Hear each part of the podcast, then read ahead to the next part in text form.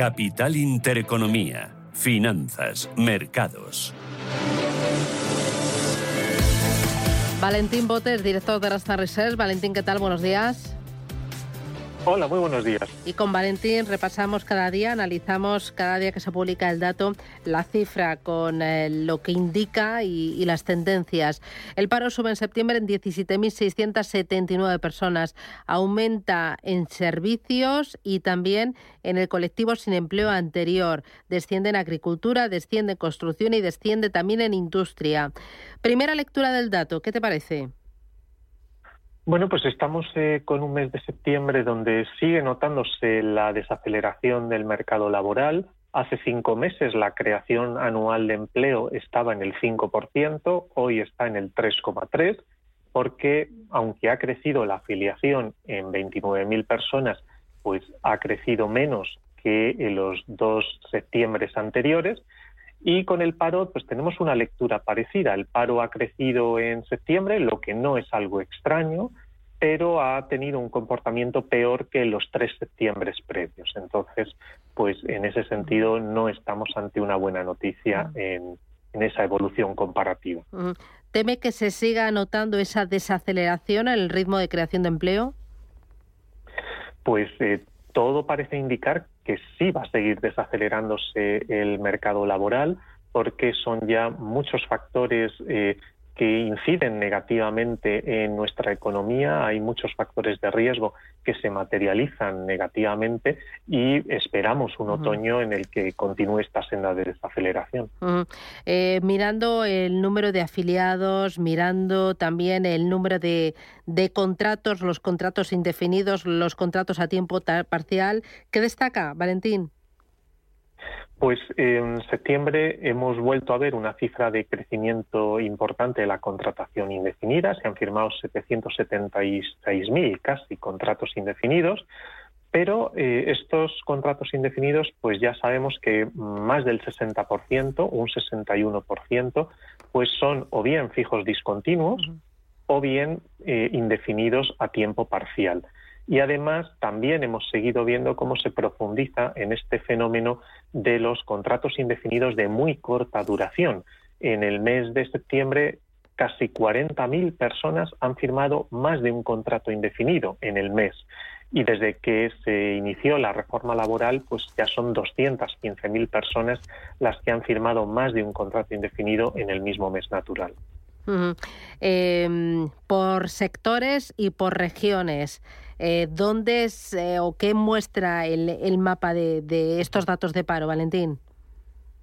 Bueno, pues eh, si nos fijamos en las cifras de, afiliación de empleo, lo que vemos es algo que también se espera habitualmente y es ver cómo en septiembre se recupera empleo en el sector de educación con 63.000 afiliados más, eh, seguido de lejos por otros sectores, como puede ser agricultura, que ha, donde se han creado pues, más de 20.000 empleos, eh, mientras que pierde empleo de manera importante pues, eh, comercio y hostelería. Comercio se deja pues, casi 39.000 empleos y hostelería pues unos 36.500.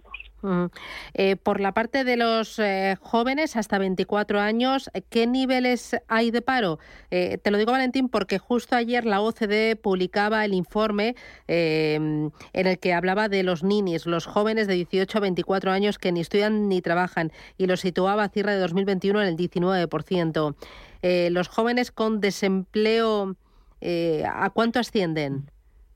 Bueno, pues eh, los jóvenes eh, registrados como desempleados en las oficinas de empleo ascienden a 210.000.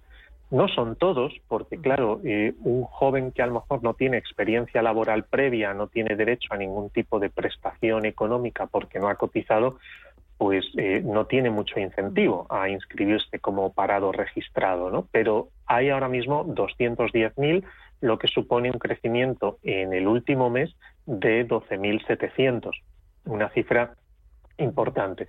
Eh, y, lógicamente, pues seguimos con unas tasas de paro juvenil muy altas que duplican pues la del conjunto de los trabajadores en España, en gran parte como consecuencia del fenómeno que, que comentabas, y es el de que eh, pues casi un 30%, un 28%, pues no tiene ni estudios universitarios ni estudios de formación profesional. Y esto, pues claro, eh, laboralmente les plantea un escenario muy complejo. Estoy pensando, el escenario va a ser todavía más complejo en el año 2023, porque si la previsión del Gobierno para este año es un crecimiento del 4,1% y para el año que viene del 2,1%, a menor crecimiento, menor creación de empleo. Sí, sin duda, menor creación de empleo, con menor crecimiento económico, con ah, más impuestos y con un salario mínimo que crecerá, lo que dificulta siempre pues la posibilidad de que una persona sin cualificación y sin experiencia laboral pueda conseguir un trabajo. Mm. Valentín Bote desde Rasta Research. Bueno, una cosita más, ya que he mencionado el salario mínimo interprofesional, por lo que dice no es el momento de subir el salario mínimo interprofesional y entiendo que es eh, momento también de ser austeros con la negociación colectiva, ¿no? Aunque los trabajadores pierdan poder adquisitivo, intentar evitar que una subida excesiva de salarios pues deje al margen a muchas personas del mercado laboral. Bueno, digamos que lo que parece razonable es ahondar en esta idea que de la que se ha hablado, pero no parece que se esté impulsando en serio, que es la de analizar un pacto de rentas eh, conjunto, un pacto de rentas que modere el crecimiento salarial en el sector privado, pero que también modere ese crecimiento en el sector público, en las pensiones y en paralelo, pues que también se tenga en cuenta eh, esa moderación de, beneficios empresariales.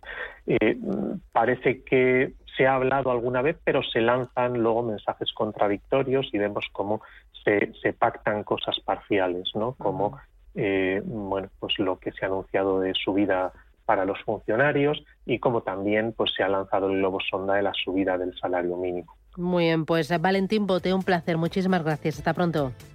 Un placer como siempre. Adiós.